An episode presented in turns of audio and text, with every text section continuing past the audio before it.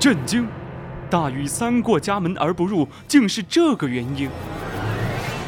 皇帝王莽竟是穿越者，考古学家听完都懵了。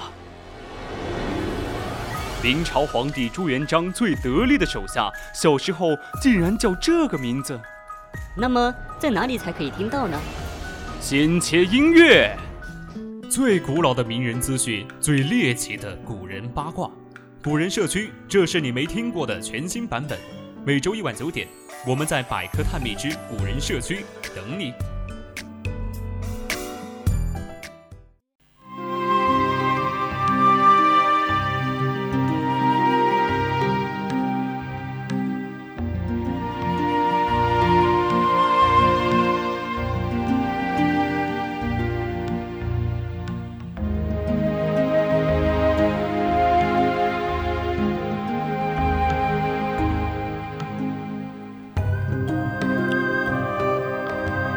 青春调频与您共享，这里是 VOC 广播电台百科探秘之古人社区，我们将与你分享最古老的名人趣事，最猎奇的古人八卦。我是主播独木，今天的主要是讲齐清宫导演的超级恶作剧。没错，今天我们将要讨论的是春秋霸主齐清宫的故事。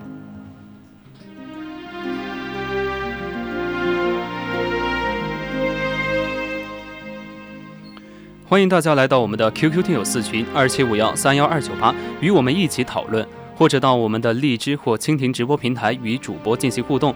当然，如果你觉得我们节目很有意思，你也可以关注我们的官方微信，搜索 FM 一零零青春调频，关注即可，我们会时刻关注您的消息。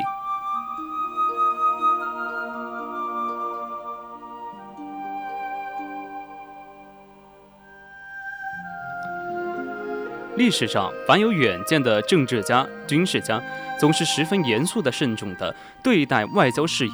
对于主动上门的外国使节，都是以礼相待。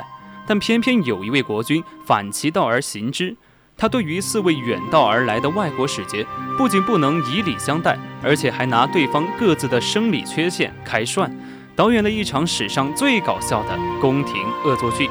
这样行事，自然后果很严重。他由此招来了一场战争，还差点做了人家的俘虏。这位好笑的国君就是春秋时期的齐清公。齐清公姓姜，名无野。事情的经过是这样的：鲁成公元年，晋国大夫细客、鲁国大夫季孙行父。魏国使臣孙良夫、曹国使臣公子守结伴而行，一起出使齐国，来到了齐国的国都临淄。奇巧的是，这四位使臣生理上都有缺陷：细客一只眼睛，季孙行父是个秃顶，孙良夫是个瘸子，公子守是个罗锅。齐清公接见他们之后，把四个人的长相说给母亲萧太后听。萧太后好奇心很重，非要亲自看一看。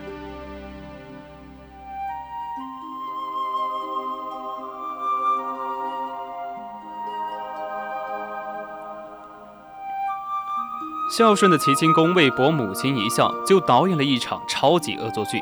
他让人从国内找了一个独眼龙、一个秃子、一个瘸子、一个罗锅，分别对号入座为四位来宾一车，定于第二天来后花园做客。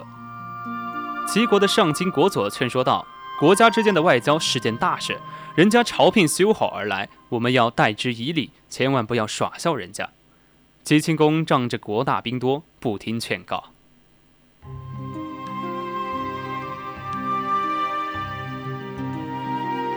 其实，曾为春秋霸主之国的晋国，因在公元前五百九十七年的邲之战中被楚庄王击败，失去中原霸主地位。相继称霸中原的楚庄王也于前五百九十一年去世，中原霸主暂时空缺。作为中原第一霸主，齐桓公之孙齐顷公自视为泱泱大国之君，有点飘飘然，不把中原的各诸侯国放在眼里。第二天。当四位使臣在四位齐国仆人的陪同下，经过萧太后居住的楼台之下时，萧太后和宫女们起围观望，竟给独眼的细客驾车的是一个独眼龙，给秃顶的季孙行夫驾车的是一个秃子，瘸腿的孙良夫的御手是个瘸子，驼背公子击手的御手是个罗锅，禁不住哈哈大笑。细客初见给他一车的人也是一只眼睛，以为是偶然巧合，没有在意。等听到台上的嬉笑声，恍然大悟。他匆匆饮了几杯，就同三国使臣回到馆舍。当他探听到台上戏笑的是国母萧太后时，不由得火冒三丈。另外三国的使臣也纷纷地说：“说咱们好意来访，齐桓公竟敢把我们当成笑料，供妇人开心，真是可恨之极。”细客说。此仇不报，就不是大丈夫。四国使臣歃血为盟，对天起誓，决定协心同力，伐齐报仇。四人商量到深夜，不辞而别，各回本国准备去了。齐顷公的这件令人匪夷所思的糗事，记载在《春秋·谷梁传》。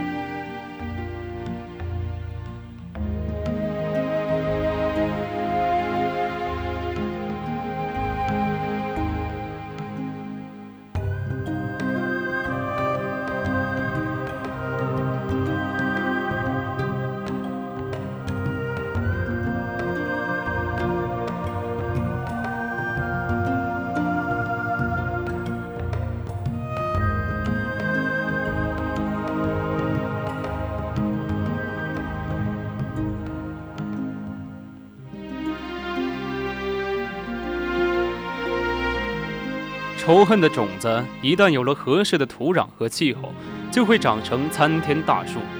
果然，过了三年，细克掌握了晋国的大权，晋、鲁、魏、曹四国结成同盟，协怒复仇，共同讨伐齐国。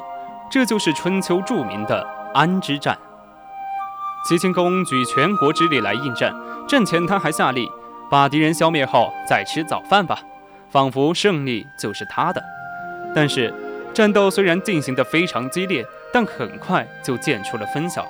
齐军大败，晋国的韩厥追赶上了齐顷公的战车。冯丑父冒充齐顷公，假意让他取水，借机让齐顷公逃离。齐顷公回到军中，带兵回来寻找冯丑父，三入三出敌军之中。冯丑父被俘后，细客要杀他，但听他说以后就没有替君主承担祸患的人了。就释放了他。战后双方议和，齐国归还了侵占的鲁卫领土，同晋国议和。此役，齐师大伤元气，齐顷公也险些当了俘虏。齐顷公战败后回国，路过徐关，还对保卫徐关的士兵说：“免之，齐师败矣。”也就是说，大家好好努力，我们这仗打败了。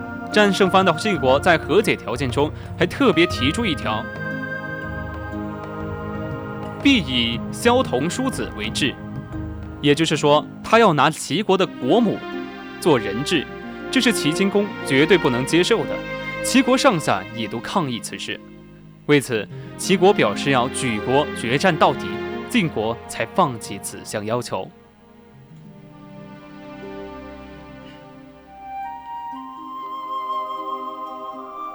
齐景公后来开始轻徭薄赋，关心百姓疾苦，民心大悦。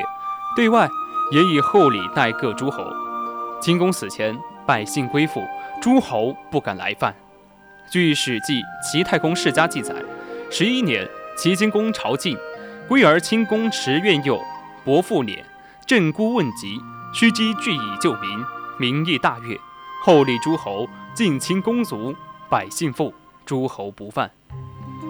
纵观齐景公三入三出救冯丑父，可算有义气。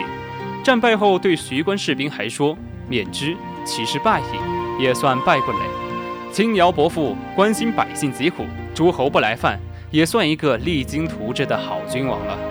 就是戏弄四国使臣，拿别人的生理缺陷开玩笑之事，就有些不厚道了。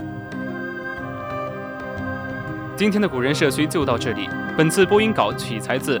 历史上那些牛人们的一书，敬请继续锁定青春调频，我们下期再见。